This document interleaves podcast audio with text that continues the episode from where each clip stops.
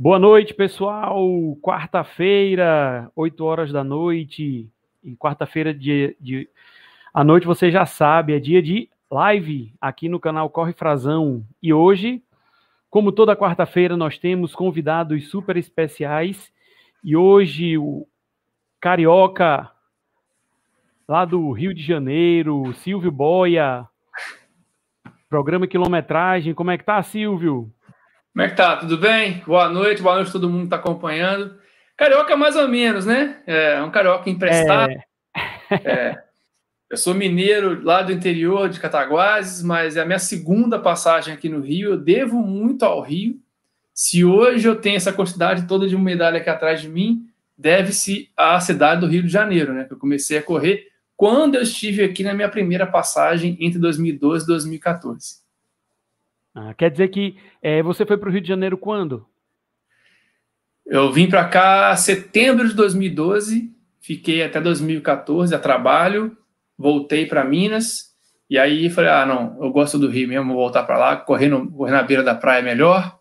E voltei para cá em 2017 e estou até agora. Da primeira vez que eu vim, eu vim sozinho. Da, agora eu trouxe família. E aproveitando o embalo, aproveitando que a, nós estamos nas apresentações, faça uma apresentação completa. Quem é o Silvio Boia? Bem, primeiro, boa noite a todo mundo que está acompanhando. Meu nome é Silvio Boia, sou analista de sistema, não, não sou é, da área de comunicação, como o pessoal. Todo mundo acha que eu sou jornalista, não. Quem dera que fosse. Eu sou analista de sistema, e trabalho já na área há mais de 10 anos. Sou um entusiasta de corrida, comecei a correr para melhorar minha qualidade de vida. Sempre fui um, um, atleta de final de semana, rato de clube, né? Eu vim, jogava futebol, fui goleiro de futsal muitos anos, não profissionalmente, mas tinha ali uma, um período de treinamento. Eu treinava de três a quatro vezes por semana, então mantinha ali uma qualidade boa de vida até chegar no momento que você, ó, agora precisa começar a pagar os boletos, vida de adulto, né? Faculdade. E aí tive que mudar de cidade, fui então para Juiz de Fora, que era uma cidade um pouco maior lá na nossa região. E comecei então a, a tive que abandonar o, o futebol e buscar a, a vida de adulto, né? E de lá para cá, aquela rotina que eu tinha de treinos, tinha ali um, um não tinha barriga, aquela barriguinha de chup não existia, e começou a acontecer isso. Ó, começou a trabalhar muito, com comida desregrada, aí começamos a ver o peso só aumentar, aumentar, aumentar. Eu falei, opa, não é por aí não. E aí me mudei para o Rio em 2012 a trabalho, e aqui a dificuldade era ainda maior, porque eu era uma pessoa que não conhecia praticamente ninguém, numa cidade gigantesca, onde, para você ter ideia, para eu jogar um, uma bola uma vez por semana, para quem jogava quatro vezes por semana, já era uma diferença absurda tinha que ficar ali, pô, e aí, você vai? Hoje você vai? Eu, que analista de sistema não gosta muito de jogar bola, é difícil, né? O pessoal não curte muito. Aí, para conseguir 12, era um, ó, suava. Aí chegava e pô, não vou conseguir agora, tô agarrado aqui. Aí ficava, pelo amor de Deus, vamos, falta só um, estamos com 11. E pegava metrô, dava quase uma hora de metrô para ir jogar bola. Pra você tem ideia de tão longe que era para mim. E quem trabalha com essa área de informática é, é. que bata o tempo todo, né? Eu já virei multi várias vezes trabalhando, é complicado. Tem, galera sabe muito bem como é que é aí, né? Ah, meu sistema não está funcionando, meu, culpa do sistema, é isso aí, vira noite trabalhando para colocar tudo no ar. Eu falei, cara, não dá mais. Eu voltava sozinho, dez e pouca da noite, com essa cara de gringo no Rio de Janeiro. Eu falei, cara, não vou, não quero isso mais não. E eu morava em Copacabana, como eu moro hoje de novo. Quando eu falo Copacabana, gente, eu não moro lá na Atlântica, não, tá? Na beira do mar, não. Eu moro no, aqui no meio do bairro, né? Pessoal acha que eu sou rico, não. Não é por aí. Copacabana, não. Copacabana é gigantesca, né? Tem um monte de apartamento bem simples, como é o nosso caso aqui, que nem é meu, é alugado, então não se preocupem, não. E aí eu falei, cara, vamos correr, por que não? Porque eu sempre corri para manter a, o condicionamento do futebol mas é um outro tipo de corrida. Não, não corria nem 3 quilômetros, fazia ali um, dois quilômetros no máximo, um outro ritmo, uma outra parada. Falei, cara, vamos lá ver então. Aí fui pra praia, fiquei ali, cruzei o bracinho assim, não tinha nem um tênis para correr direito, era um tênis de ir, pra, de ir pra, no shopping. Falei, beleza, vou lá ver. Aí fiquei lá olhando, agora eu vou. Aí não fui. agora eu vou. Não fui. Aí passou uma senhora correndo. Aí eu falei, ah, não, cara, se essa senhora tá correndo, eu vou ter que correr também. E fui. Até hoje eu não peguei essa senhora. Pra galera ver como é que é. É isso que eu falo. A corrida é, é muito democrática. Não tem idade, Exato. não tem sexo, não tem biotipo, não tem nada. Porque eu conheço muita gente aí com. Não vou falar que é idoso, vou falar que é mais experiente, que corre muito mais do que muita gente nova, assim como eu. Muito mais rápido, conhece já o caminho das pedras, então é, ficou aí uma bela. A primeira lição que eu tive da corrida é: ó, tem esse negócio de cabelo, respeite os cabelos brancos. E aí comecei então a correr de verdade, busquei a minha assessoria, que é a minha assessoria até hoje, que era a Fox. Do ponto que eu estava ali, quando eu falei que eu ia começar a correr, até o ponto que a Fox ficava, não dava 300 metros. E aí eu comecei a fazer o funcional para poder. Fiz tudo direitinho, para poder começar buscando o condicionamento. Aí depois comecei a correr, primeiro quilômetro, segundo quilômetro. Fui fazer minha primeira prova, que está aqui, que é o circuito das estações, o 5K. Eu corri apenas quatro, então eu falei assim: vou, vou andar e vou correr um pouquinho. Depois fui para a segunda prova, aí sim, para poder melhorar um pouco o tempo. Depois 10. No outro ano fui correr a meia.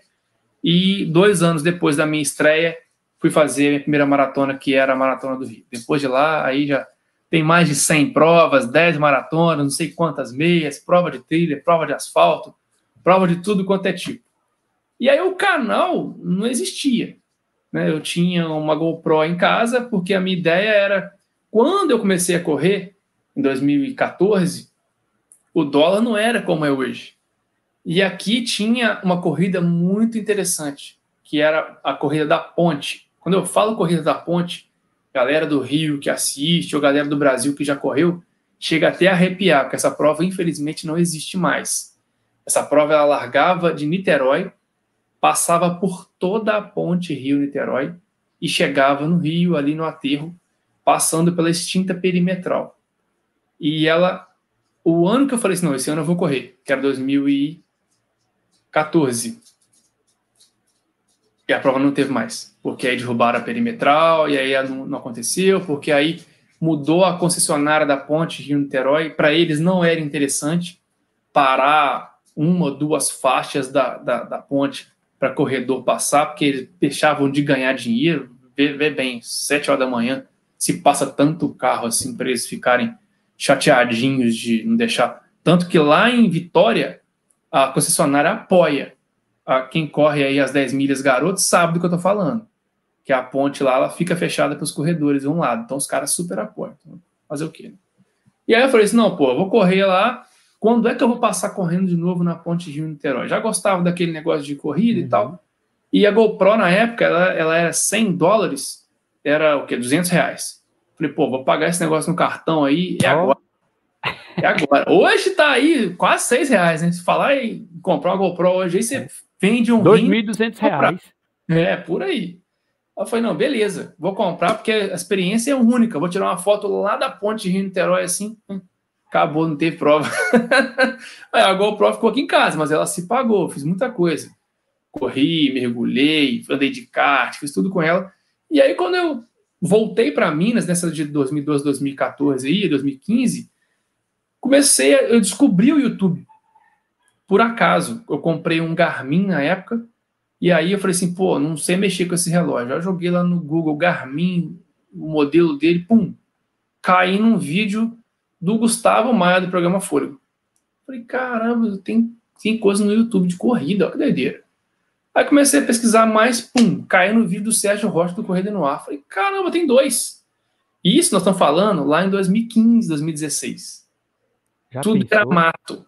Tudo era mato. Pra vocês terem ideia, o Corrida no Ar tinha 20 mil inscritos e o Fôlego tinha 8. Olha onde os caras estão hoje, onde eles é. estavam. Eu falei, cara, eu morava lá em Minas, lá, Juiz de Fora.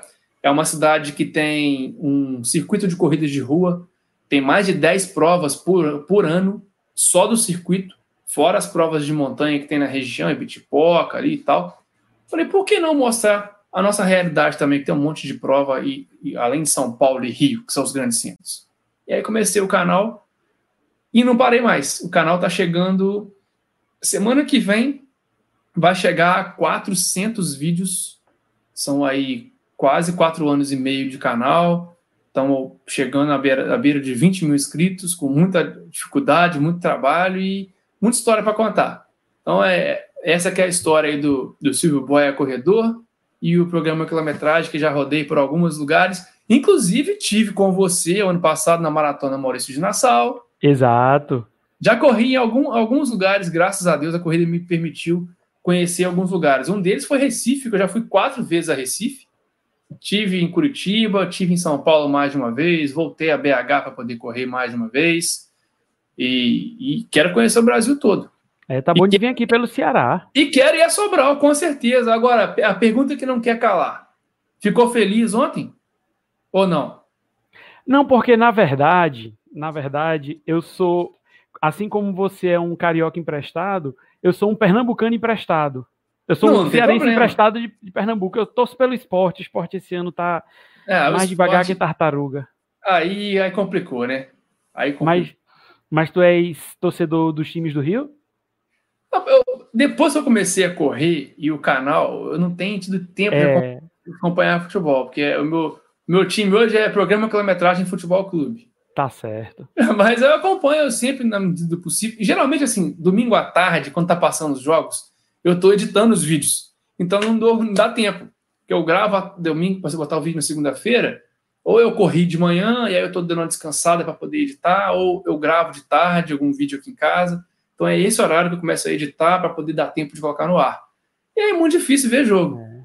Agora, com esse período todo aí, até tem conseguido ver um pouco mais, né? Acompanhado um pouco mais. Mas bem, bem. Você fala comigo de corrida, eu te falo melhor. é, e eu acho depois que você, a pessoa começa a entrar no mundo da corrida, eu acho que, assim, outros esportes começam a ficar mais de lado. A gente começa tanto a pesquisar sobre corrida, a pesquisar sobre prova, a ver coisas que outros esportes terminam ficando mais de lado, de escanteio, né? Ah, não, é, não é bem de escanteio, né? a, gente dá, a gente dá um pouco mais de, de, de, importância ao nosso esporte, que a gente quer puxar sempre a sardinha para o nosso lado. Né? Exato. Né? Uhum. Mas é, é, claro que a gente não deixa de ficar de olho ali, opa, bom, para poder manter aquele papo, né? Ver como é que tá, que estão falando, para não ficar excluído, né? É. E me diz uma coisa, Silvio, uma coisa que eu vejo, nós temos é, maratonas em muitos lugares do Brasil, né? A gente Graças tem a Deus, né? É, em, em, no Rio de Janeiro tem a mais famosa do Brasil. Nós temos em Recife a Maurício Nassau, nós temos em Salvador, nós temos em Natal. Aqui no Ceará, nós não temos uma maratona de asfalto mesmo, né? Vai ter agora, ainda estão resolvendo, como a gente estava conversando com o Ricardo Ramalho, a Beach Run, né? Que vai ligar duas praias. Vai ser quase que todo o percurso pela beira da praia, que inclusive é um cenário lindo, maravilhoso. Qual é a emoção de você correr uma maratona em casa? Rapaz, é assim, é um misto de emoções. Depende muito de como você está preparado, né? A minha primeira maratona foi aqui no Rio. Eu já tinha voltado para Minas, mas eu tinha toda uma história que foi quando eu comecei a correr, comecei a correr aqui. Muitos lugares é, por exemplo, eu não conhecia a Zona Oeste, eu conhecia a Zona Oeste correndo, né? Foi lá no Recreio, aquela região toda. Eu moro em Copacabana e para poder ir para lá é difícil, eu não tenho carro. Não, o metrô não chegava até na Barra na época ainda, era complicadíssimo, não tinha ciclovia, tinha nada. Para poder ir para lá tinha, era uma odisseia. E aí, depois que, quando eu voltei para cá, é, morando em 2016, 2017, que eu voltei a correr aqui, e corri em 2018 o desafio, por exemplo, 2018 foi uma prova muito difícil para mim, que eu passei muito aperto. A vontade era falar assim, pô, minha casa tá ali, eu vou abandonar essa prova, chega de sofrer e vai para casa. Seu imbecil, porque eu passei muito aperto, eu tive hipotermia, fiz tudo errado naquela, naquele final de semana, mas foi muito também por causa da questão. Eu pedalei percurso inteiro da prova numa bike de três marchas do Itaú. Isso a galera não vê, né? E tinha que trabalhar ainda. Então, assim, fomos, fomos participar do evento de lançamento. Aí gravei naquela situação, estava em greve dos caminhoneiros. Aí fui gravar com o organizador da prova. Cheguei em casa para editar o vídeo, para o vídeo estar no outro dia de manhã cedo. Tudo isso assim, ó. Então, quando eu cheguei na prova, já é esgotado. É. Falei, cara, pelo amor de Deus, aí eu tinha que ter abandonado, né? Aquela coisa assim, ah, o herói, superação. Não, eu fui um imbecil naquela, naquela oportunidade. E fiquei com essa dívida. Aí no ano passado, eu fiz tudo direitinho, e aí eu corri a prova, a sensação era totalmente diferente. Aí sim era de você estar tá se superando, falar, porra, conheço aqui de olho fechado, tô passando aqui. Tanto que, igual conheço tanto de olho fechado que eu participei de uma prova é, recente, esse ano, inclusive, uma experiência única na vida, que eu corri a prova vendado, como um deficiente visual, como um eficiente visual, guiado por um amigo meu, que é o Marcos Tresse, e fiz um treino com ele aqui em Copacabana, vendado. Tanto que eu falei assim, nós passamos do ponto que você me, você me pegou. Não passamos? Já estamos chegando aqui no tal lugar, aqui, ó, no posto tal. Ele, rapaz, estamos mesmo. Mesmo sem ver. Para você ver que, que realmente a gente conhece de olhos vendados. É. Mas é, é uma situação assim, que você vê aquela paisagem, você passa por um monte de gente, um monte de gente a gente recepciona aqui. E é lindo o lugar, né? Mas já corri também na minha cidade, não era uma maratona. Eu corri o ano passado uma prova trail lá, onde eu contei um pouco da história da minha cidade, onde eu nasci, pessoal não conhece muito da corrida lá, então teve essas, essas duas experiências. A cidade que eu nasci para corrida, que foi aqui no Rio, e a minha cidade onde eu realmente nasci. E Juiz de Fora também corri várias vezes, lá onde nasceu o canal, é, também tem um, um carinho muito grande. Não tem a cidade em si, onde a gente participa das provas, não tem tantas belezas, mas mais para afastado da cidade tem ali uns lugares bem bacanas. É interessante.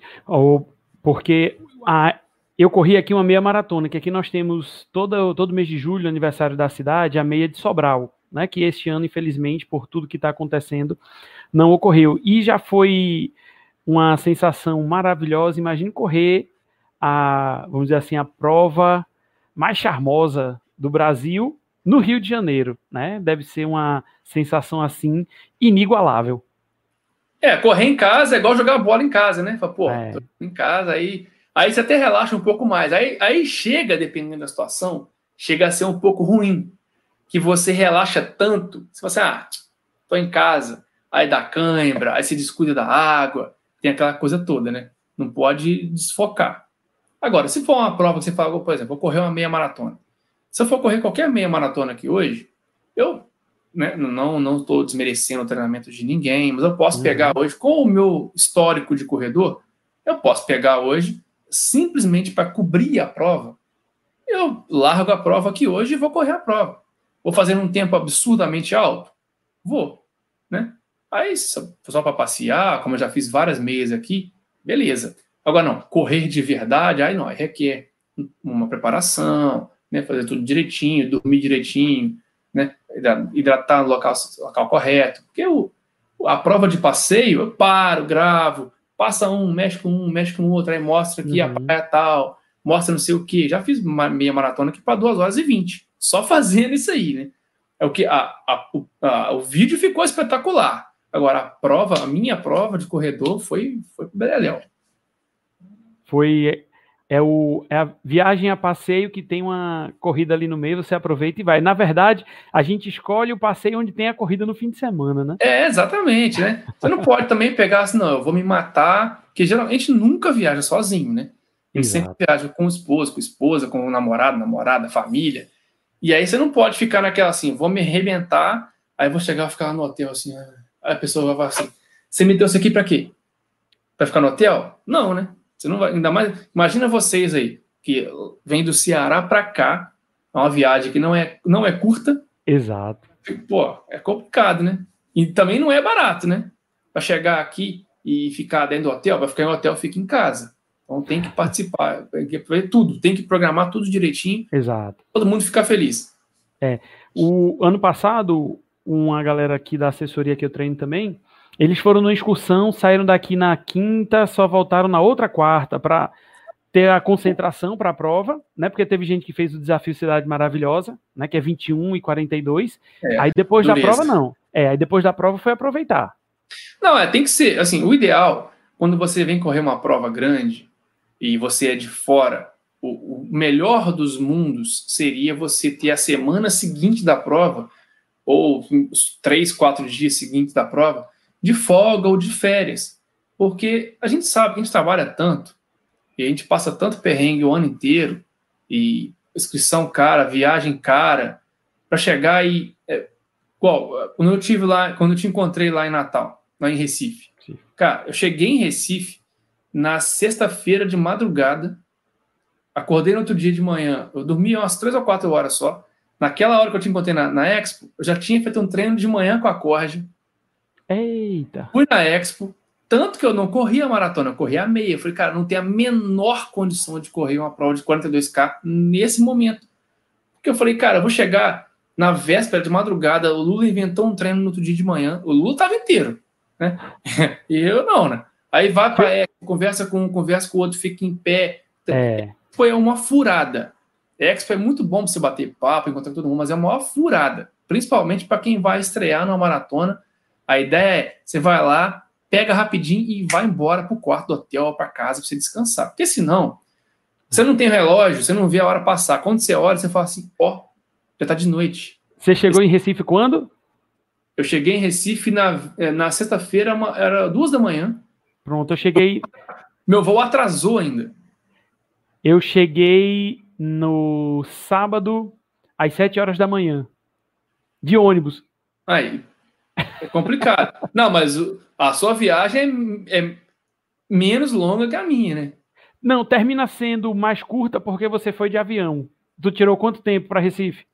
Deu, como atrasou, vou. Não, mas aí, aí que tá. Pois é. Eu saí do trabalho, era 5 da tarde, para ir para o Galeão, do Galeão para São Paulo, de São Paulo para Recife. Hum. Eu fiquei uma e meia esperando em São Paulo, São Paulo para Recife, o avião atrasou o voo, uma confusão lá. Para chegar em Recife, para dormir, para acordar, para treinar. Pra Nós... Ir... Oh. É. Nós começamos a viagem, porque aí sai aqui de Sobral, vai para Fortaleza, de Fortaleza para Recife. A viagem começou ao meio-dia da sexta-feira. É, complicado. É. Complicado. Tanto é que e na corrida eu tive cãibra no, no quilômetro 20. Eu só fui chegar no Rio, aliás, na Nassau até que não. Porque na Nassau, como foi a, eu fui embaixador da prova, eles, uhum. eles me mandaram uma passagem que era uma da tarde do domingo. Então eu não tinha nem como correr os 42K. É. Corri os 21, fiz um tempinho ali com o pessoal, fui pro hotel, tomei um banho e comi um salgado e ó, vim embora. Mas geralmente, quando eu vou a Recife, eu venho no outro dia de manhã. Porque eu venho é, no, no, voo de 3 horas da manhã.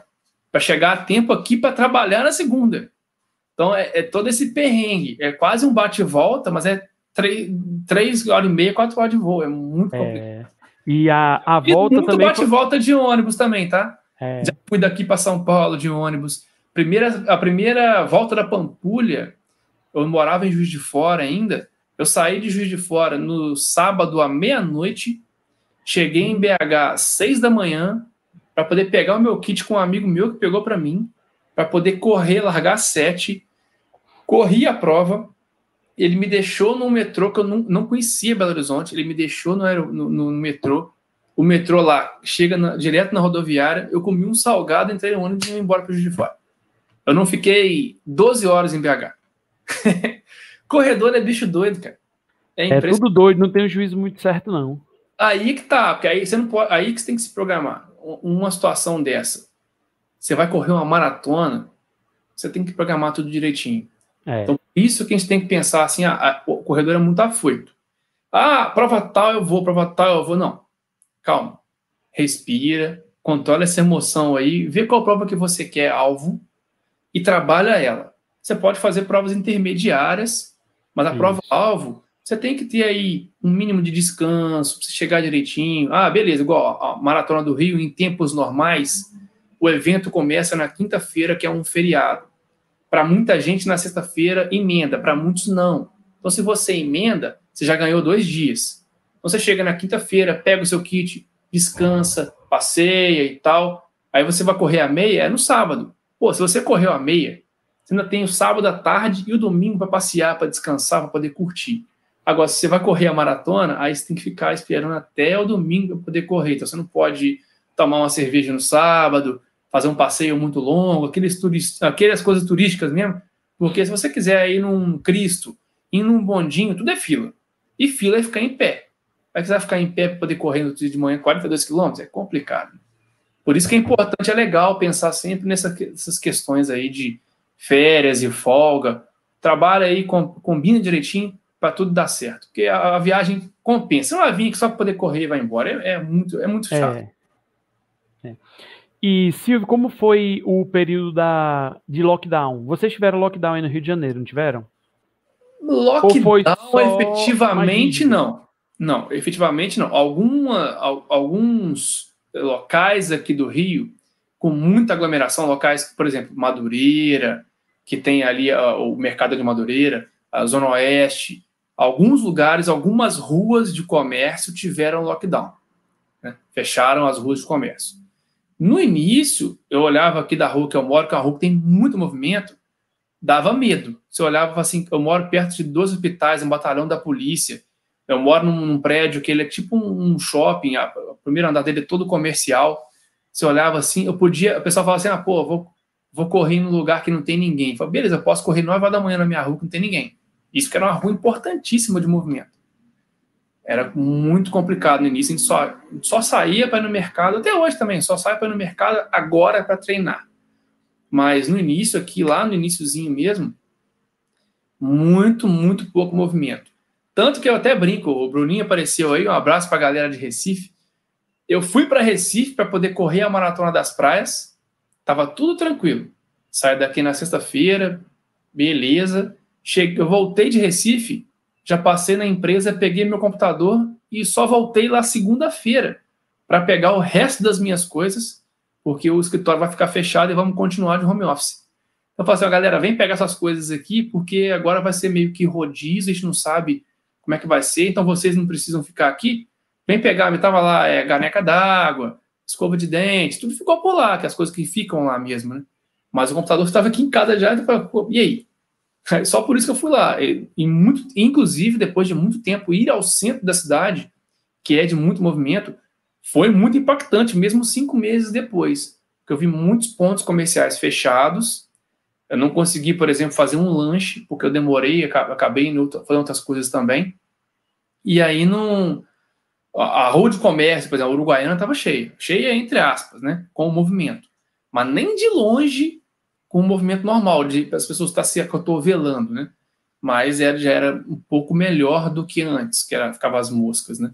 E o, o centro com pouco movimento ainda, o metrô ainda acanhado, muito complicado. Mas não chegou até lockdown, não. E como ah, só para é, antes de a gente continuar, o Bruno botou esse recado aqui, ó. padrinho dele não, padrinho de todo mundo lá do, do resenha de corrida, né? É, até eu tava, eu tava até revendo a live que você fez com eles semana Aliás, só os vários amigos participaram aqui da live. Na né? semana passada foi o pessoal do Resenha de Corrida. Na semana retrasada, ou na, na que teve no seu Almeidinha, passou por aqui. Foi. O Joel passou por aqui também. Exato. Fina, só amigo nosso aí. E assim, é, foi legal pra caramba, porque eu encontrei com eles. A primeira vez em Recife, eu encontrei com os meninos lá eu não os conhecia pessoalmente. É, e aí eu falei, cara, bati um papo com ele e falei assim: olha só, vocês têm uma oportunidade única aqui, cara. É, vocês têm quatro canais aqui de corrida, todo mundo na mesma cidade. Nós lá no Rio, passando o maior perrengue, porque quando eu cheguei aqui no Rio, eu não conhecia praticamente ninguém que fazia YouTube, era só eu, mais um outro canal, que nem era só de corrida. E aí foram surgindo. O Cadu, por exemplo, é um que ele fala também, que eu sou meio que padrinho dele, que eu fiquei, ele foi, Cadu, começa o canal para você. E por aí foi, as coisas a gente vai se juntando, porque remar sozinho nesse marzão é muito complicado. E aí eu falei com eles, falei, pô, junta vocês aí, cara, junta forças e vão remando junto. Que aqui no Rio a gente tem um, um grupo do WhatsApp, vários canais de, de YouTube, que tem sempre tá conversando, batendo papo, se juntando vai fazer um treinão, vai fazer uma prova. Eu já botei, por exemplo, fizemos aqui a, a Wings for Life 2019. 2019. com a New Balance. E eu conversei com todo mundo, eu falei, cara, vamos fazer aqui um, um time da Wings for Life com todos os canais. Tanto que depois a New Balance a gente fez aqui é, a New Balance 15K, que tem em várias cidades, só foram os pacers da prova, foram todos os canais de corrida do Rio. Então, assim, tá sempre se esbarrando. E aí até brinca, pô, o cara que assistiu o vídeo do meu primeiro vídeo de corrida aqui não vai assistir os outros, mas não é bem por aí, porque cada um tem sua pegada, cada um tem sua, tem sua particularidade. Então, eu gosto de mostrar um pouco mais do visual, bater um papo com a galera. O Cadu já gosta de mostrar um pouco mais da história. Os meninos do papo de corrida são três, aí tem três visões da prova. Então, dá para todo mundo remar junto para chegar num, ponto comum. Porque a gente vê muito a galera de São Paulo muito unida, e todos eles são muito simpáticos, converso com todos eles, converso com todo mundo do YouTube, do, do YouTube, do Instagram, tudo lá. Não tem problema com ninguém, graças a Deus. Mas assim, é, você remar sozinho é muito ruim. Então eles fizeram essa brincadeira, chama de padrinho, e é muito por isso, cara, eu vejo a necessidade porque eu tô há quatro anos fazendo, fazendo YouTube. Não vivo. Não é mole. Não ganho um, não ganho um real com o YouTube. Né? E assim, nesse intervalo de tempo de quatro anos, eu já vi muito canal nascer. E já vi muito canal parar. Porque não é fácil. É o que a gente estava falando. Ó, tô com um vídeo acabando de fazer ali para poder colocar amanhã. Vídeo segunda-feira. Então você fica se abdicando do seu tempo para colocar as paradas em dia. E às vezes a pessoa nem dá valor. Infelizmente, você bota maior, maior energia naquele conteúdo, e aí as pessoas vão lá e. Mas aí a gente faz porque a gente gosta, que a gente não ganha dinheiro com isso e a é. gente segue. É verdade. É, é a dica que eu te dou. Se você gosta, faz. Não para, por favor, não para. Porque eu vi muitos canais nascendo. Aí quando eu falo, pô, ah, não, não, faço mais, não. Não, não gosto mais, não, não curto mais. Então, faz. Faz conteúdo que te agrade que você fala assim, pô, eu vou sentar para assistir, que eu estou gostando, independente da galera, é, vai te assistir um, dois, três pessoas, faça o que você gosta. É que, inclusive. Se você estiver feliz, você continua fazendo. Se você ficar pensando nos outros, você nunca vai agradar. Exato. Inclusive, é, este canal, isso que está acontecendo agora, surgiu justamente depois da Maurício de Nassau. E assim como o Bruno disse que você é o padrinho deles, eu posso considerar então que o Bruno é meu padrinho, porque ele foi meu grande incentivador. Ele que disse, vai, bota isso para frente, faz do mesmo jeito que você falou, faz que te agrada, que vai dar certo, você vai botar para frente. E o Bruninho realmente ele é um grande incentivador, ele fala com a gente, o que a gente precisa, ele ó, faz assim, faz desse jeito, faz desse outro. É, ele é um cara assim, show de bola, de tirar o chapéu mesmo. É, a roda, é o que eu falo com muita gente, a roda tem que girar hoje você está me dando a oportunidade aqui de falar com as pessoas que acompanham o seu trabalho, de conhecer um pouco mais do programa quilometragem. Você fala assim, pô, seu canal é grande. Não, não tem nada de grande. Muita gente pode conhecer você e nunca ouvir falar do meu trabalho. E, e vice-versa. Então, todo mundo tem o seu espaço, todo mundo é importante aonde gera o conteúdo. Então não tem dessa. Continue, a roda tem que girar. Assim como o Bruninho, assim como eu fui meio que padrinho do Bruninho, dos meninos lá de Recife, o Bruninho foi seu padrinho, daqui a pouco você é padrinho de alguém também, cara. Pode ter certeza. não, não ri não que é sério. Não ri não que é sério, porque a gente, porque quem dá a cara acaba aparecendo.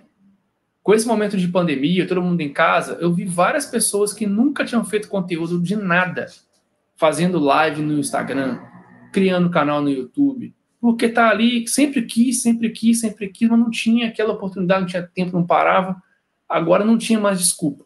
Então você com certeza daqui a pouquinho vai ver alguém aí perto de você aparecendo. E é importante alguém estar aí com você para poder seguir junto, porque sozinho a gente não chega a lugar nunca. É verdade. Então, alguém, se você vê que alguém está querendo animar aí, fala, pô, vamos, vamos, não precisa ser Sobral. Pode ser uma cidade próxima aí, pode ser de repente você junta com os meninos lá de Recife, fica mais próximo, porque Recife é do lado, pô. É pertinho. E Silvio, me diz uma coisa. É, vi uma, uma da sua, dos seus vídeos, né? Inclusive com a live que os meninos lá fizeram também com você, sobre o lance do retorno, né? Dos eventos esportivos outdoor. Existe um protocolo de retorno? Como tem que ser feito? né, algumas, vamos dizer, algumas regras que têm que ser seguidas para que a, a corrida, para que tudo volte com segurança. Como foi, como é esse, como é esse documento? Já está fechado? Ele está aberto a novas mudanças? Como é isso? Você que está mais por dentro. É, o primeiro protocolo caiu no meu colo, lá em maio ainda, né? O pessoal da Abraço pegou, é, algumas pessoas que, que eu tenho contato lá da, da Care Club, que são médicos da Care Club, também participaram. E aí chegou para mim esse documento, eu falei, cara, isso aqui dá um vídeo. Naquele momento eu tava assim, e agora? Não tem treino? Como é que eu vou fazer? Qual que é o conteúdo que eu vou gerar de canal? Tava com um movimento, tava ali fazendo um projeto para o Sub-4 da Maratona do Rio, de uma hora para outra, acabou tudo. E aí eu falei assim, não, comecei a ler o protocolo, comecei a estudar e fiz o vídeo explicando. E a ideia desse protocolo, esse é o primeiro de todos, mas houveram vários, já tem vários, alguns, alguns estados têm os seus, algumas cidades têm os seus, e recentemente eu coloquei o, o protocolo da Federação Paulista, que basicamente a ideia é, é a mesma.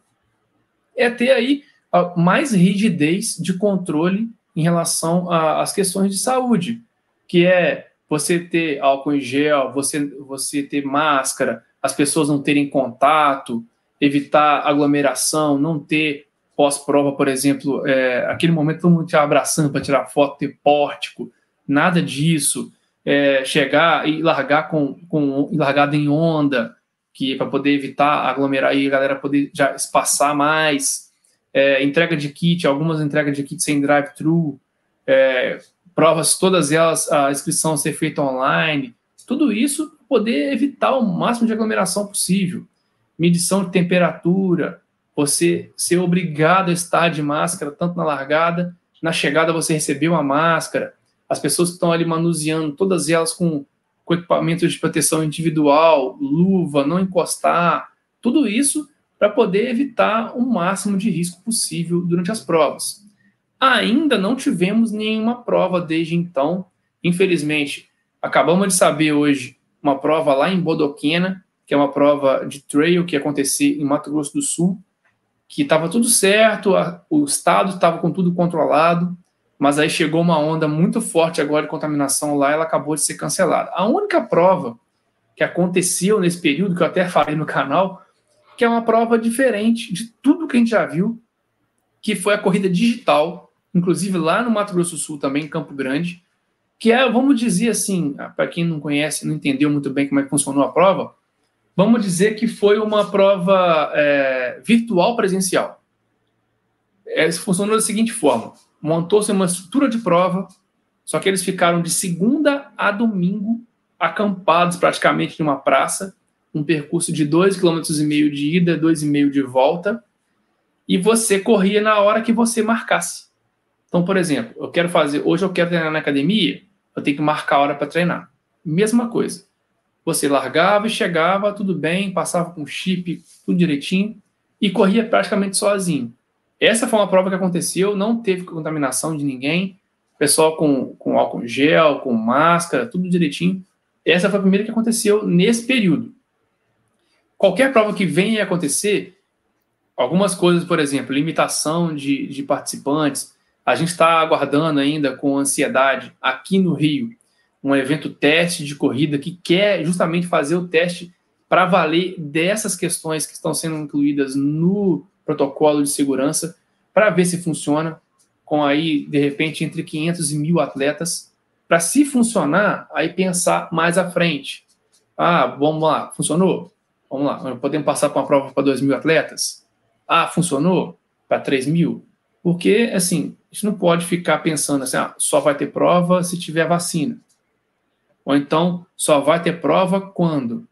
Não se sabe. A gente tem que entender que, além dos nós atletas, tem muita gente envolvida no, no, mercado esportivo, que é um mercado muito tá. grande. A gente tem visto hoje a explosão das corridas virtuais. Para muita gente que não sabe, a corrida virtual já existe ó, faz tempo. Eu já mostrei no canal desde 2017. E a corrida virtual ela veio para poder cumprir essa lacuna que foi aberta, porque muita gente deixou de treinar, muita gente deixou de participar de prova e acaba ali. Como é que eu vou fazer? Qual é a minha, a minha é... para que que eu vou treinar?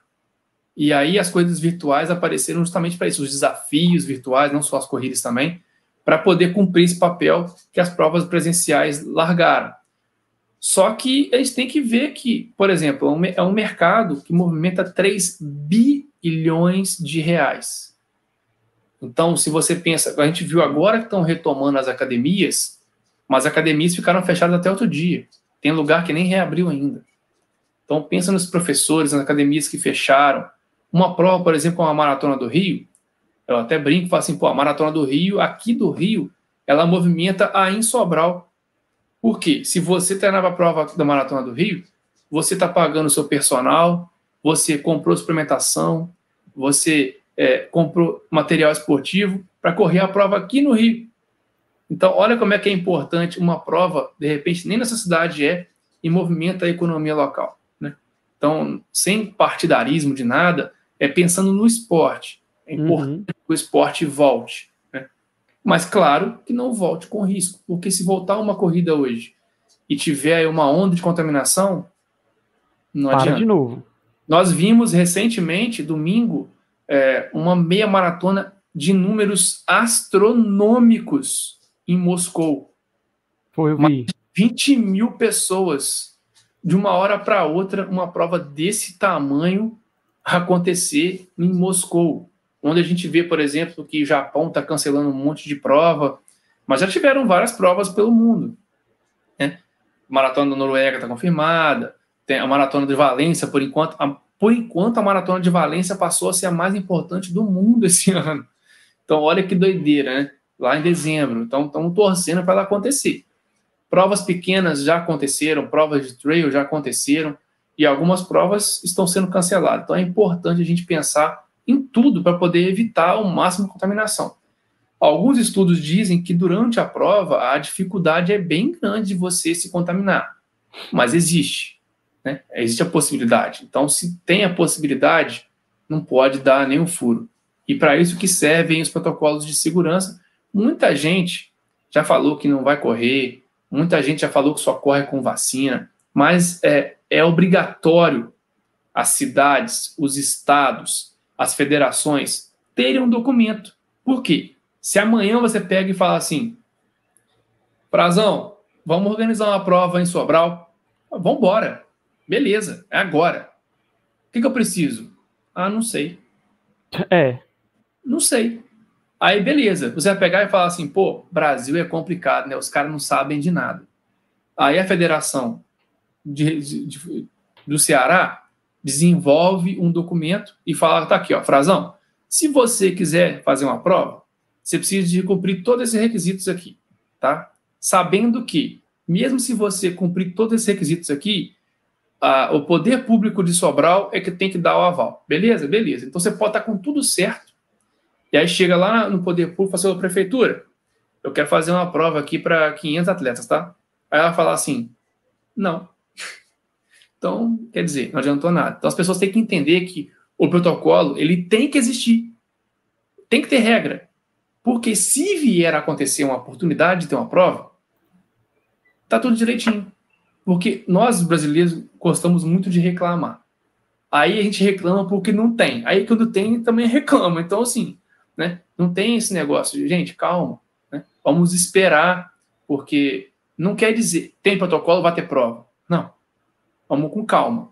É igual o nosso caso aqui no Rio. Nós estamos esperando, eu acho que a primeira coisa que tinha que acontecer em todos os lugares, todos os grandes centros, um evento teste, para ver se funciona. Porque o Brasil é um país continental.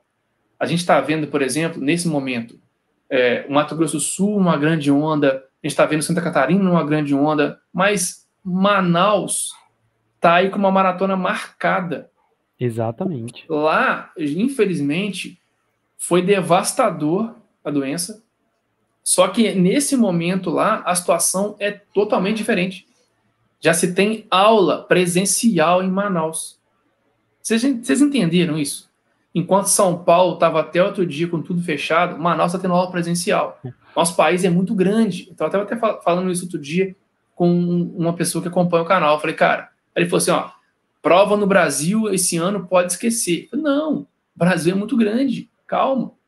Não, não pode ir por aí. Né? A gente vê que as corridas virtuais estão vindo aí para salvar muito o nosso, nosso momento, que nós estamos aí, e aí, e aí, e aí. Porque a gente, a gente fica sempre pensando assim, por exemplo, quando a gente entrou em quarentena, a gente pensava, eu pensava que eu daqui a 15 dias eu estou de volta.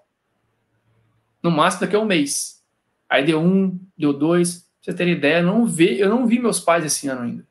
Eu tirei férias dentro de casa. Minhas férias estavam programadas para ir até lá em Minas. Eu não fui, não, não vi meus pais esse ano ainda. E nem posso ir lá agora porque a situação na minha cidade está bem complicada. Então não faz sentido eu sair daqui para poder ir para lá não fazer nada. Então não é só por telefone mesmo e chamada de vídeo e vamos que vamos. Mas as pessoas têm que entender que os protocolos eles têm que existir. Protocolo não quer dizer que vai ter prova. E mesmo assim, como eu já disse, o protocolo de São Paulo é, é muito claro isso. É o do Estado. Beleza. Tudo tem que, ser, tem que ser seguido. Chegou lá. Nós não podemos esquecer um detalhe muito importante. O ano de 2020 é um ano eleitoral, é um ano municipal. É. Então, por exemplo, em Juiz de Fora, que é uma cidade que tem um histórico de corridas, a Corrida da Fogueira é uma das corridas mais antigas do Brasil. Só perde para uma tal de São Silvestre, uma outra prova qualquer aí, beleza. Tem aí 70 anos de prova. O prefeito lá não quer nem saber de corrida. Se você chegar assim, ó, oh, eu tenho um protocolo, fala, ó, 2021 a gente conversa. Acabou. Ao é. mesmo tempo, a gente viu o movimento de prova que teve lá em Campo Grande. E aí? Então, depende muito do poder público, depende muito da vontade. Se é da vontade dele, por exemplo, aqui no Rio, nós estamos aguardando esse movimento de ter o evento teste, por enquanto ele tem apoio do poder público. Mas nada impede dele chegar no meio do caminho quando for tudo para tudo ser aprovado, aí falar assim, mudamos de ideia, não vai ter mais não. Que é uma questão política ou não, a gente não sabe. Então, a gente não, tem que ter muito cuidado, que é um ano muito complicado. E tem cidades e tem cidades. Se o prefeito ou os vereadores quiserem usar a corrida como plataforma de campanha, eles vão apoiar com certeza. Com certeza vai ter prova. Agora, se eles forem contra, só que a gente não pode esquecer o seguinte: a corrida é um evento. Se acontecer uma corrida, ele vai abrir brecha para ter show, ele vai ter, abrir brecha para ter um monte de coisa. E show também é evento. Exato. comigo? Com certeza. Então a gente tem que pensar muito, ter muita calma. Nós todos estamos querendo correr. Todos, todos. Todos os dias eu penso assim: ai meu Deus, qual a próxima prova que eu vou poder correr?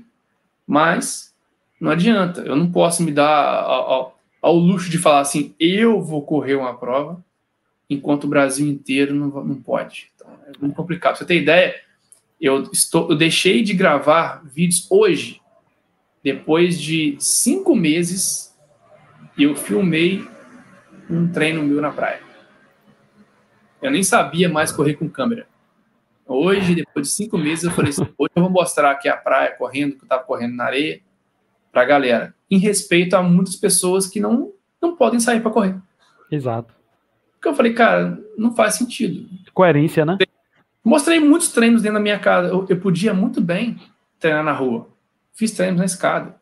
Fiz treinos lá no estacionamento, no meio dos carros. Fiz treino na sala de casa. Eu falei, cara, não faz sentido para mim eu mostrar as pessoas que me acompanham aí pelo Brasil inteiro. Eu não sei como é que o cara tá. De Exato. repente a pessoa vai falar assim, pô, o cara é babaca, tá lá mostrando a cidade dele, vai para casa. Só que as pessoas também têm que entender que cada cidade vive um momento diferente. Aqui diferente. no Rio, por exemplo, nós entramos agora na onda número 5 de reabertura, de 6. Então tá quase tudo reaberto.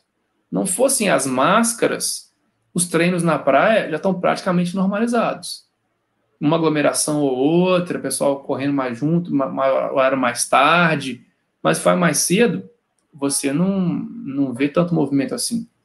E se você sabe que aquele lugar tem muito movimento, vai para outro. A gente já sabe onde tem muito movimento aqui. Então não tem esse negócio de, ah, não sabia, a não ser que você seja de fora. Né? Na sua cidade, você com certeza sabe aonde é, onde ficam os pontos de treino Aí em Sobral, com certeza tem alguma praça que tem, a galera vai se encontrar, tem alguma rodovia, com certeza, como o Brasil inteiro tem. É ou não é? Exato, aqui tem uma, uma rodovia que liga o bairro que eu moro, que é mais afastado, que inclusive, é, principalmente pela manhã cedo, está muito tranquilo de correr com o centro da cidade. E no período da pandemia, principalmente quando foi instalado o lockdown aqui, parece que um bicho da corrida picou todo mundo. Porque foi todo mundo correr nessa avenida, durante, principalmente durante o lockdown. Eu tenho certeza que quando isso aí amenizar mais, o público vai diminuir. Porque parece que tem gente que tem é, o prazer de ir contra o que se está se estabelecendo pelo bem comum. É complicado, né? E aí atrapalha todo mundo, né? Só que assim, é, é, não é bem muito pelo bichinho da. Ah, o bichinho da corrida picou muita gente. É. Porque se a gente for pensar, qual é o esporte que as pessoas conseguiriam fazer nesse momento? Só a corrida. Então, se o cara jogava basquete e ele não tem uma tabela em casa, ele mora no apartamento, ele só tinha como correr. A pessoa nadava, só tinha como correr. Se o cara não tinha um rolo de bike em casa, ele só tinha como correr. Então, foi muito por aí. Até a ASICS fez um, uma pesquisa recentemente, onde teve um aumento absurdo de corredores no mundo. Não foi só no Brasil, não, no mundo. No Brasil também. E muitos desses corredores, desses novos corredores, eles falaram assim: ó, a gente não vai parar de correr depois que a pandemia acabar. Então, assim, isso é muito bom para nós. Uhum. Tenham mais corredores para nosso esporte. Nosso esporte agradece. Nós vamos gerar mais conteúdo para ajudar esses novos corredores, porque eles estão precisando de orientação. É, essa turma que está falando aí não sabe de nada. Calçou um tênis e foi. Então, ó, vem cá, meu amigo, vem cá, vamos conversar. É assim que funciona a corrida e tal, entendeu? Então, é, foi muito por aí também. E ficar dentro de casa não é fácil. De jeito nenhum. De jeito nenhum. Ainda e... mais ser uma perspectiva, né? Porque assim, o ser humano ele precisa de uma perspectiva. Você falar assim, ó, Frazão, você vai ficar em casa aí de molho dois meses, tá? No dia 7 de setembro, no dia 8 você pode correr. Você vai falar assim, pô, beleza, eu vou esperar, dia 8 eu tô lá. Só que nós estamos num momento que já era para a curva ter baixado faz tempo. E a gente não sabe quando vai acabar. Então a gente não tem essa perspectiva de quando. Quando. As, as, os estudos falavam que julho ia passar a onda, não passou. Os estudos falaram que o início de agosto ia passar a onda, não passou. Então você está naquela de daqui a pouco vai virar o ano, não passou e as pessoas vão continuar falecendo e vão continuar contagiando e a gente vai ficar dentro de casa. E aí? Essa agonia, essa angústia que consome a gente é muito complicado. É, e o pior é a gente esperando a vacina vir e são muitas notícias desencontradas que dizem que a, a Rússia vai lançar uma vacina agora este mês ou é no outro, mas o, a Organização Mundial de Saúde já diz que não é confiável, que precisa de mais testes, que está muito em cima. E imagina quem está é, tá nesse período, como você disse, com uma coisa incerta, se vai ou não acabar, se vai ou não voltar, né? É muito complicado mesmo. É um período em que, depois que a gente passar disso tudo, né? Muita gente vai precisar fazer realmente um acompanhamento, alguma coisa para poder voltar para o normal, né? Porque esse novo normal que a gente está vivendo é meio complicado. É, acredito que assim, algumas medidas que a gente tem tomado nesse momento, elas podem continuar. Por exemplo, a gente vê que o uso de máscara, hum, Japão, China, eles já usam máscara já direto. Há, há muito tempo. Há muito tempo. Para eles isso aí não é novidade nenhuma. Eu até fiz um vídeo, algumas pessoas até falam assim: ah, você tá maluco? Eu sempre chegava do treino, entrava de roupa e tudo dentro de casa, de tênis. É uma prática que eu já estou adotando. Passando a pandemia, eu já vou tirar o tênis lá de fora, eu vou continuar com de fora. Né? Então são mínimas coisas que a gente pode adotar, que não é só agora. Álcool em gel. Cara, o álcool em gel é um negócio tão simples que a gente já usou recentemente com a, a H1, H1N1. H1N1. Todo mundo falou assim, opa, álcool em gel aqui, opa, dava aquela, né? Acabou H1N1, acabou, ficava só lá. Eu cansei de ver alguns lugares, o dispenser de álcool em gel tava lá. Você batia a mão nele, caía vento. De tanto tempo que não tinha nada. Quer dizer, então ele foi só recolocado. Então são coisas que a gente não, não precisa de abandonar, né? Agora, outras não. Não, não digo que é um essa expressão novo normal deixa as pessoas até assustadas. É uma nova realidade, né? É uma nova realidade nesse momento que exige mais cuidados. Só que esses cuidados eles podem, faz, pô, não preciso de, de abandonar, né? Não precisa abandonar esses cuidados. Alguns era, gente, se a gente for pensar, o qual é o cuidado que a gente tem que ter para não contagiar? É o que a gente tinha que fazer, lavar a mão. Que é a coisa que você aprende para criança lá no, no pré-primário. Exato. Ó, vem cá, filhotinho, ó, passa a mãozinha aqui, aqui, lava com sabão. Lá, tem aquela musiquinha, lava outra, lava uma. Da TV Cultura de antigamente. É Exato. Isso. Vou pensar um negócio tão simples. Não, e é, eu acho assim, o, o lance da higiene é o que acho que vai deixar de mais lição para a gente. Porque sempre que a gente vai ao supermercado, que a gente volta, pelo menos Nossa. atualmente, agora é lavar tudo. Rapaz, e a gente, eu... ia num, a gente ia no supermercado, saía do supermercado, oh, eu tô com fome, abri aqui com a mão suja do supermercado mesmo e tome coisa para dentro. E a gente vê o quanto isso é sujo hoje, né? O quanto que a gente tem medo de fazer isso. Onde é que você pensou que ia dar um banho na batata palha? Quando? No saco de cuscuz. É brincadeira, né? Vou pensar, eu, eu, eu, fico de saco cheio. Já quando eu vi que a gente vai no mercado e fala assim: ah, não quero no mercado, quando eu voltar no mercado e lavar tudo, cara. Pelo amor de Deus, é, é difícil demais, dá um trabalho danado, mas são as coisas que a gente tem que passar agora nesse é. momento. Não tem jeito. E, não. e o futuro, 2020, agora já começando o segundo semestre, quer dizer, já começou, a gente já está em agosto, é porque quem trabalha com educação, agosto é quando começa o segundo semestre, mas na verdade a gente teve férias antecipadas lá para março, abril, né? O que é que a gente pode esperar desse segundo semestre ou só 2021? Você, o que é que você acha? Eu ou não dá para achar nada ainda. Assim, eu gostaria muito de daqui a, a quatro meses a gente fizer uma live de novo, falar assim, bem que você falou, hein?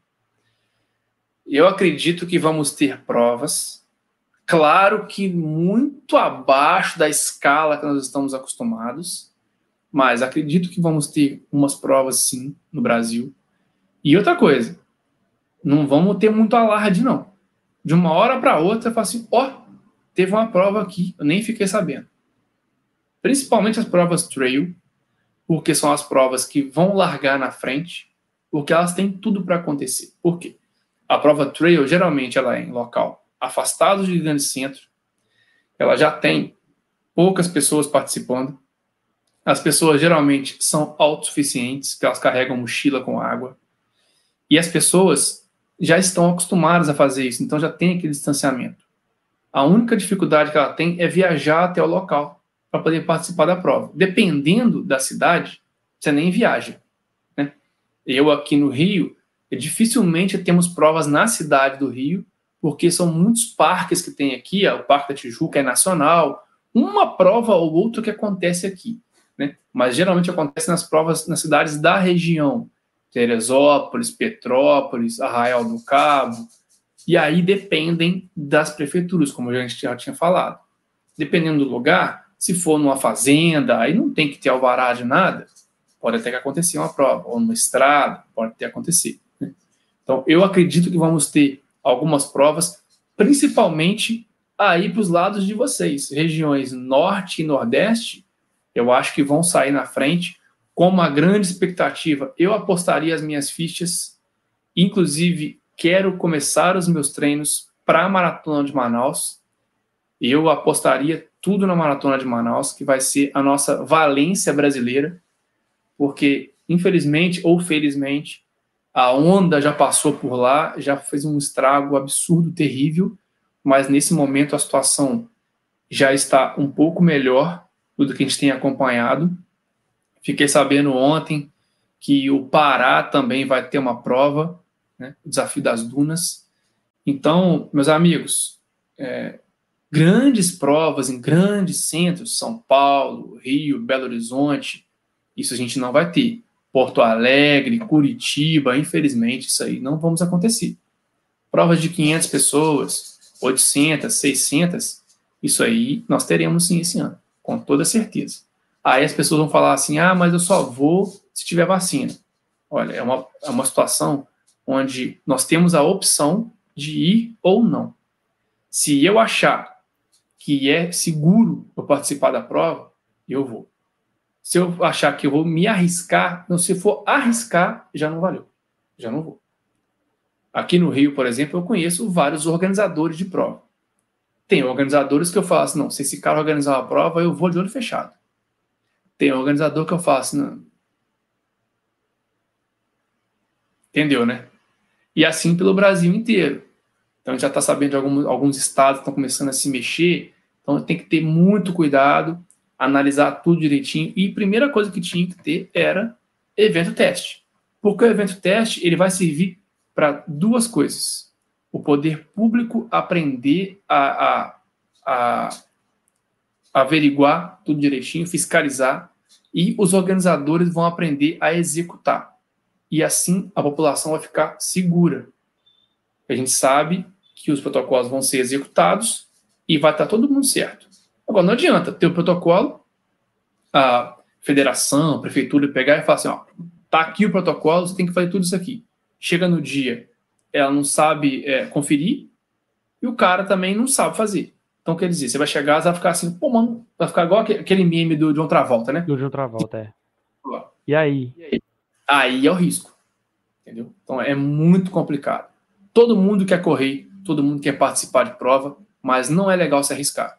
A gente pode esperar um pouco mais, realizar e ajudar e mostrar o que, que vai acontecer. Porque, inclusive, a ideia é que outros organizadores do Brasil inteiro venham para ver. Porque nesse momento, a gente viu vários movimentos, eh, esse movimento, por exemplo, da, da, da Bracel, que coisa inimaginável, organizadores do Brasil inteiro se, se unindo para poder fazer um protocolo, coisa que normalmente não se veria, porque você pensa o seguinte: se eu fizer uma maratona aqui no Rio, se eu fizer uma maratona em Sobral, no mesma data, é concorrente.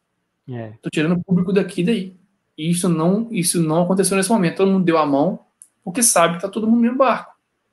É complicado evento de corrida, se não tiver, olha a quantidade de gente que vai deixar de, de comer, né? A gente tem outro dia participei de uma live para poder ajudar a arrecadar dinheiro para os staffs de corrida de São Paulo, porque São Paulo é a maior praça de corrida do Brasil, tem aí quatro, cinco provas por final de semana na cidade de São Paulo, fora o estado. Então tem gente de staff que ali é o bico é praticamente é o emprego do cara. O cara trabalha numa prova hoje, numa prova amanhã, na prova semana que vem, acabou. O cara não tem mais aquele dinheiro. É muito complicado. Então a gente vê assim, ah, beleza, a corrida é só o organizador. Não. Tem que pensar galera do staff, tem que pensar na camisa, na alimentação, no locutor, no áudio, o cara que está ali carregando aquele peso, o cara que botou o banheiro químico, o cone, tudo isso está envolvido na prova. Aí você fala, mas o organizador tem dinheiro. Tem um monte de organizador que eu conheço por aí que os caras fazem é por amor. O cara praticamente tira do bolso para a prova acontecer. E muita gente aí possivelmente não vai conseguir fazer prova mais, infelizmente. Porque eu, não tem dinheiro, não tem lastro. Grandes provas a gente está vendo aí tendo dificuldade. Imagina o pequeno organizador. Imagina aí Aí em Sobral, um amigo seu que organiza uma prova, imagina. Complicado demais, né? É. E é aqui que já são poucas corridas, né? Que é uma cidade interior, são poucas corridas e com um negócio desse aqui o dinheiro ficou mais escasso ainda para se reerguer. Se conseguir se reerguer, vai demorar ainda um tempinho mesmo. Infelizmente, isso vai acontecer. Nós vamos ver grandes provas, é, provas que a gente gostava tanto, provas que, pô, essa prova não vai acontecer mais. Infelizmente, isso vai acontecer. E não só prova, né? A gente está vendo o comércio, eu estava falando que eu falando no centro, eu vi algumas coisas, comércios fechados que não vão reabrir. Algumas coisas já estavam em situação ruim que não vai se reerguer mais. Então é, é, é triste. Por isso que eu torço para as coisas começarem, um movimento pelo menos seja tímido de corrida, porque isso mostra que as coisas estão começando a voltar aos eixos porque é muito triste você ver tanto o comércio quanto prova. Né? as provas que a gente vê no final de semana são pai de família, são mães de família que dependem desse dinheiro para poder manter a economia de casa. É, é triste, é triste. E por isso que eu, eu, eu gostaria muito das provas voltarem a acontecer, mesmo que mínimo possível, tímidazinhas ali, para poder mostrar que a gente está vencendo esse vírus também, porque é importante, a gente tem que vencer esse vírus, é o mais Exato. importante.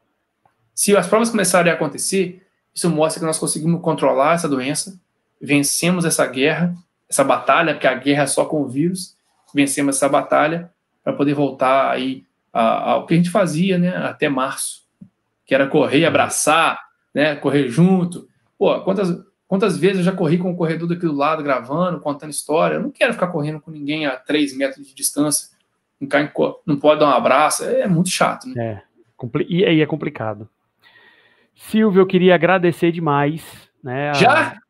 É, a sua presença. Bate-papo aqui muito legal, fluindo, muito show. Então, eu queria agradecer a você a sua presença.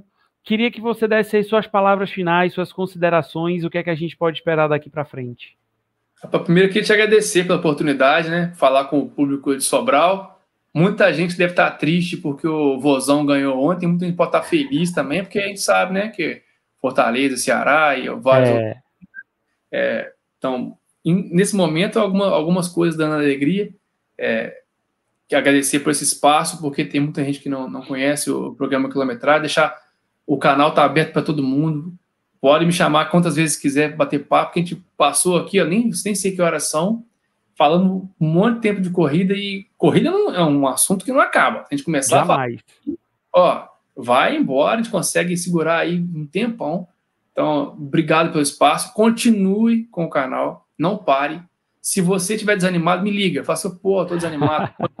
não tem tempo para fazer vídeo. Eu te arrumo um tema na hora, faço, ó, eu gravo contigo, faço alguma coisa e vamos embora. Porque a gente tem que pensar o seguinte: é o que eu disse agora. Nós temos vários novos corredores que dependem do conteúdo. Então, precisa da nossa orientação, da nossa ajuda, vem, vem dar a mão aqui, vem cá, vamos correr junto. Por enquanto não pode dar a mão, não, só de, lá, de longe assim, né? mas para poder saber e ter menos dificuldade como nós tivemos lá no início, né? Porque, por isso que o meu canal surgiu, por isso que eu mostro muitos vídeos de dica de prova para poder ajudar os corredores a não ter a dificuldade que eu tive. Se eu for correr, por exemplo, em Sobral, eu vou querer saber como é que é o percurso. Aí eu vou contar contigo, né? Então, é, vai muito por aí. Eu quero ter só o prazer de chegar e correr. Eu quero ter dificuldade zero. A dificuldade de treinar para uma prova já é muito grande. Você imagina você estrear numa maratona, quantas coisas passam pela sua cabeça. Então, se eu puder ajudar no percurso, deixar o cara menos um problema para ele preocupar, eu estou feliz. Então, vai muito por aí. O programa Quilometragem está aqui de portas abertas para Sobral e para o mundo, porque corre frasão não é só Sobral. O YouTube vai para o mundo, meu amigo. Pensa assim. Nunca pense que é só Sobral, não, tá? E fica à vontade, tamo junto. Muito obrigado por todo mundo que está acompanhando até agora. Tem vários amigos aqui acompanhando, tem deixando vários comentários. Um abraço para todos vocês. E, gente, nós vamos vencer essa batalha. Vai dar certo, a gente vai voltar a correr. Não como antes, mas vamos voltar já já. E aí, quando tiver aquela a vacina, vamos voltar, vamos vencer a batalha. Com certeza, se Deus quiser.